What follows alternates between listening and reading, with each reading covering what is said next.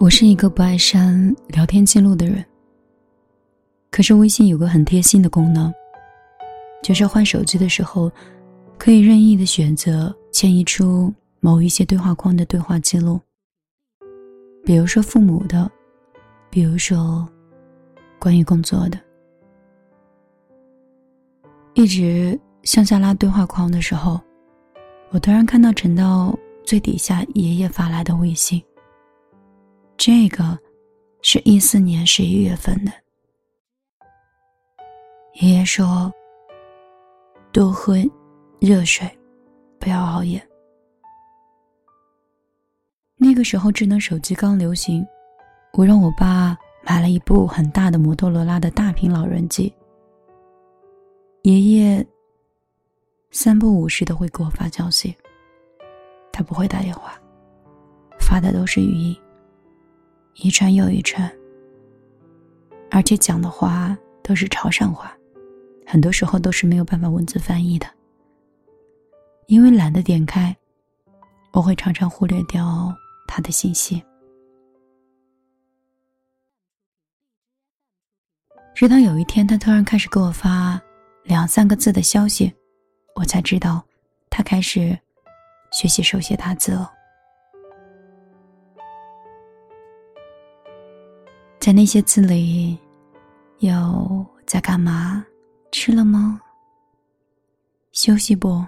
缺钱不？阿公有，但当时的我没有珍惜，依旧是敷衍了事儿了。甚至我当时还暗笑：“不用了，吃啦，知道了，爷爷打错字了。”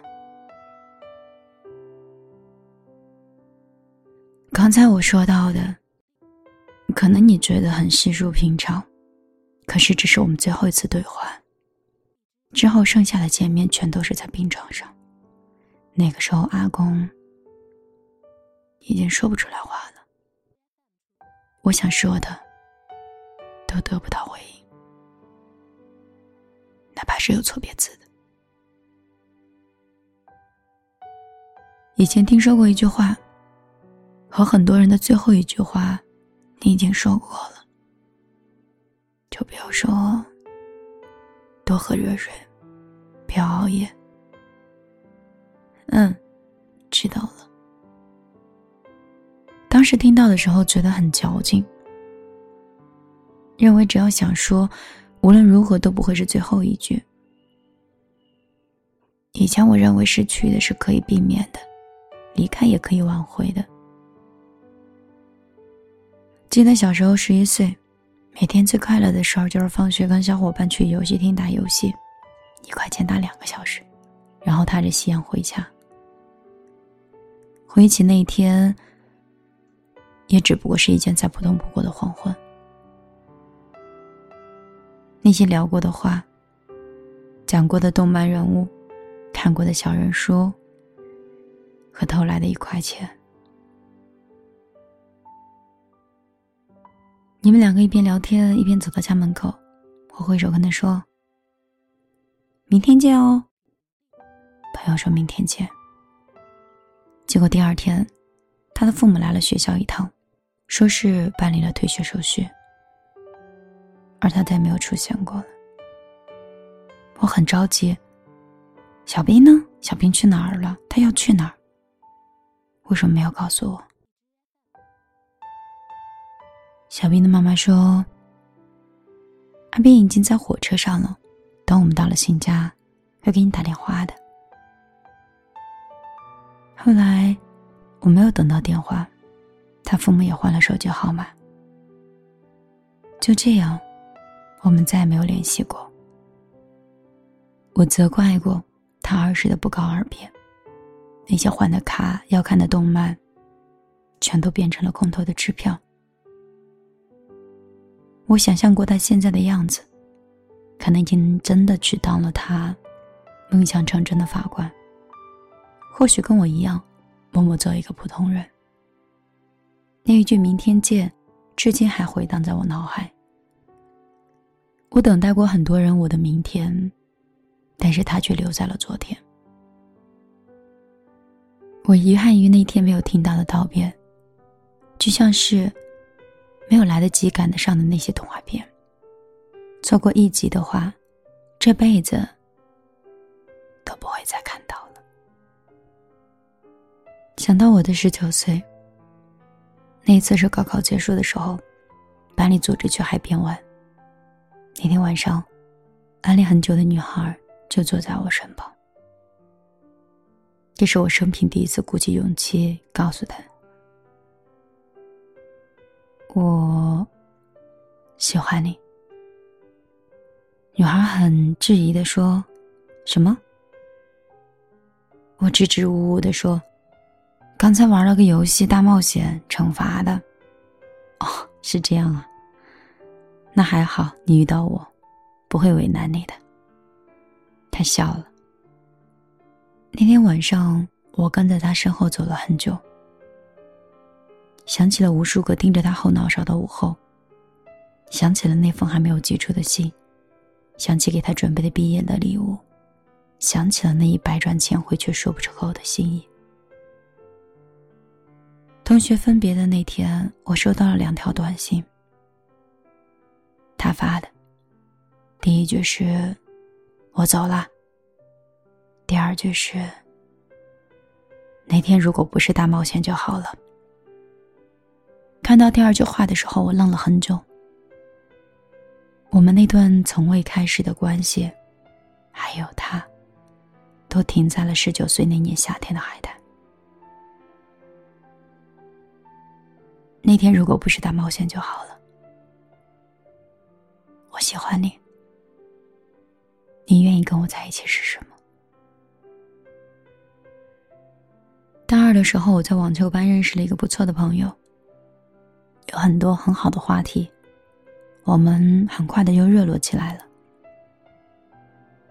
他说：“下次打网球的时候，我就不会让着你了。”我们两个一来一往的聊天，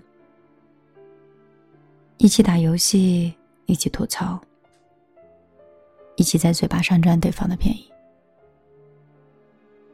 但是我们友情突然结束的很愉快。我记得那天晚上，我们因为一个话题非常的敏感就吵起来了，费尽口舌想说服对方。结果，结果就是，我们彼此认定对方都是无药可救的傻逼。后来在网球场，我又见到他的时候，他已经有了新的队友。我跟他的朋友圈变成了一条横杠。我试着约他出来吃饭。吃饭吗？听说有一家菜开的不错，不麻不辣。回复的也是两个被删掉的感叹号。冒菜我一个人吃的，放着店里的陈奕迅的《最佳损友》，想起我们曾经说过的那么多话，最后用一次拉黑换了句句号。从前共你促膝把酒倾通宵都不够。我有痛快过，你有没有？我很想问他，但是没有机会了。帕蒂·史密斯在《时光列车》上说：“我们失去的东西，也会难过的想要找回我们吗？”我时常在想，那些留在记忆里的人，会不会也想念着？发小到了新家之后，会不会像我一样，四处去找我的联系方式？我暗恋的那个女孩，会不会偶尔的想起我？会不会有时候也会有一些唏嘘？闹翻的朋友会不会只是嘴硬？只是想等我先开口？在天堂的爷爷，会不会也想用语音再唠叨一次？说一说我熬夜的坏习惯。不过，过去也没有那么重要了。好好珍惜现在吧。朋友说我怎么变得这么文艺，不像我，什么事儿？我支支吾吾的说：“九月份我要出国留学了。”朋友说：“真好，出国镀金。”委屈要好几年的。那你照顾好自己呗，别被人欺负了。你英语那么烂，啊，我还以为你舍不得我嘞。垃圾，又不是不回来了，别让我以后担心。嗯，就像你刚才说的呀，说不定未来的我们正在怀念现在呢。你知道人跟人相处的秘诀是什么吗？是把每一句话当成最后一句话，把每一刻当成最后一刻。离开是必然的。这么一想，我们才会加倍的看重每一次遇见的偶然。晚上好，这里是米粒的小夜曲，我是米粒。穿越过手机的各种各样的广告消息和各种各样的新闻，来到了话筒前。在准备打开话筒说话的时候，又穿越了网络里各种各样的广告和弹出来的屏幕，走到了你的身边。这个就是我被信息流瓜分的状态。昨天在吃饭的时候，脑仁一直疼。我拉了两个群，在个人微信里，脑仁很疼，家里想换一个新的床单被罩。想换一个冬天的羽绒被。双十一的时候，感觉系统太慢，而且选择太多，有可能会浪费时间，就错开了高峰。可是，一个床单被罩和这么一件简单的羽绒被，买了三天，一直没有付款。看不懂游戏的规则，也不知道怎么买最合适，买来买去。就一直没有付款。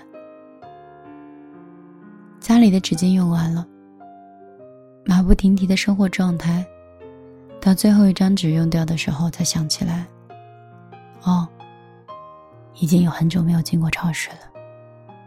好像每次都会从网上买很多，因为双十一的原因，也没有买东西，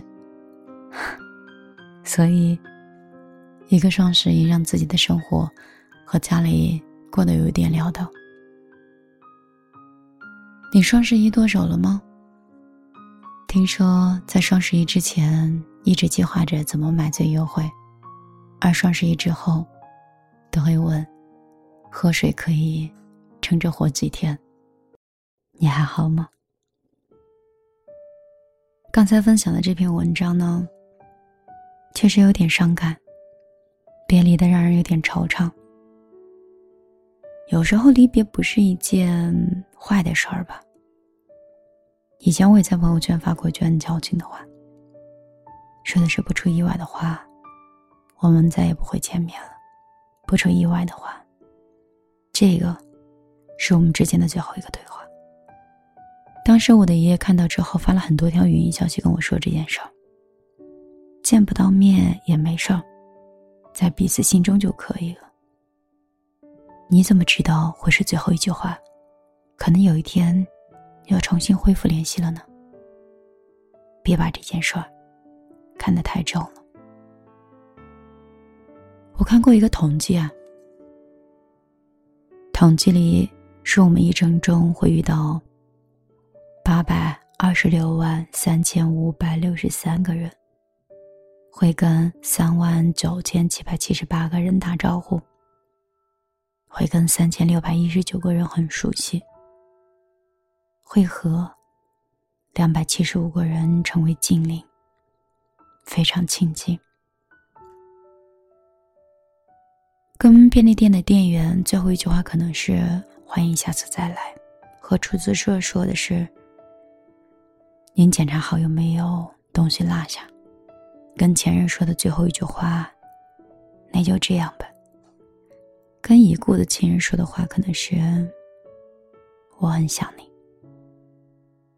萍水相逢也好，分道扬镳也好，无疾而终也好，这些人组成了我们的一生。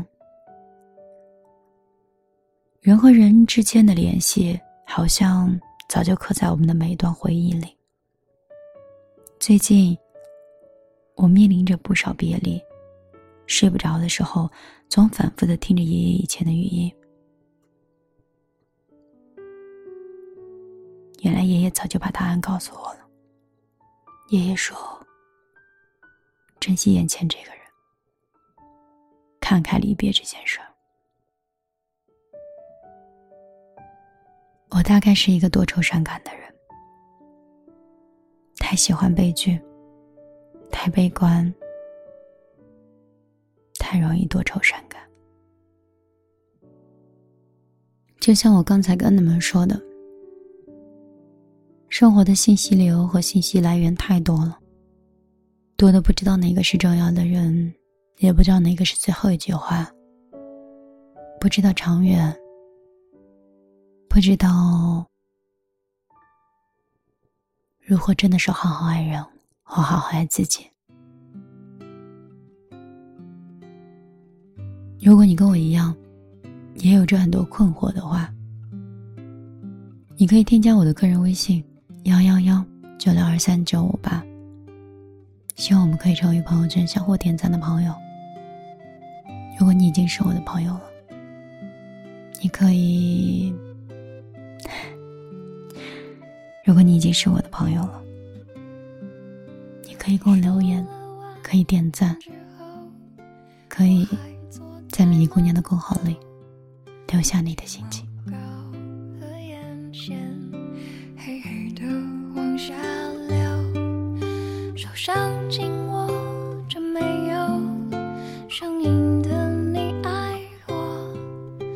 下过就从此不能是朋